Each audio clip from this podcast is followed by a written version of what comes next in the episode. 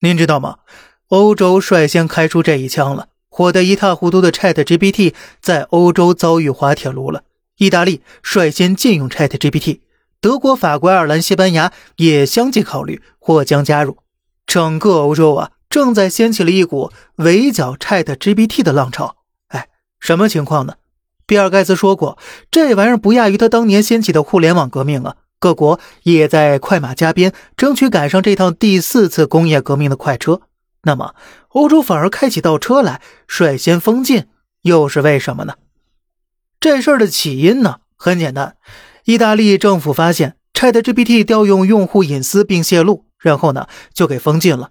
但是啊，以前的苹果、谷歌也都有过隐私泄露问题，欧洲呢也不过是罚点钱而已。那么，为什么 ChatGPT 的隐私泄露问题让欧洲各国格外紧张呢？竟然纷纷选择了围剿封禁。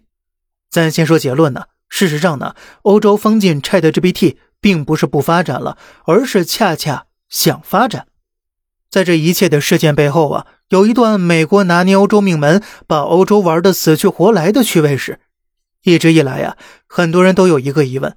欧洲经济如此发达，为什么唯独没有互联网巨头呢？截止二零一八年，全球市值最大的二十一家互联网企业，美国十二家，中国九家，欧洲呢则是零。原因很简单，欧洲在互联网这块呢有着无法弥补的天然缺陷。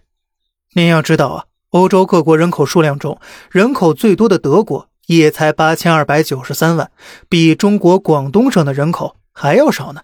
另外啊，欧洲各成员国的官方语言那是能列成一大串的表格，数量极多呀。可是呢，互联网讲究的是互联，你用德语，我用法语，他用西班牙语，还怎么互联呢？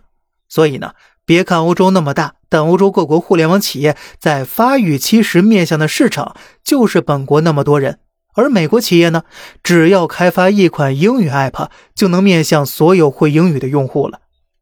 结果就是呢。美国互联网企业赚得盆满钵满，并在欧洲撒钱攻城略地时，欧洲的互联网企业呢，即便忽略用户体验，海量插入各种广告啊，也只能维持那么一丢丢的微薄盈利罢了。那么，欧美的互联网大战究竟又有什么发展呢？咱们下期接着聊。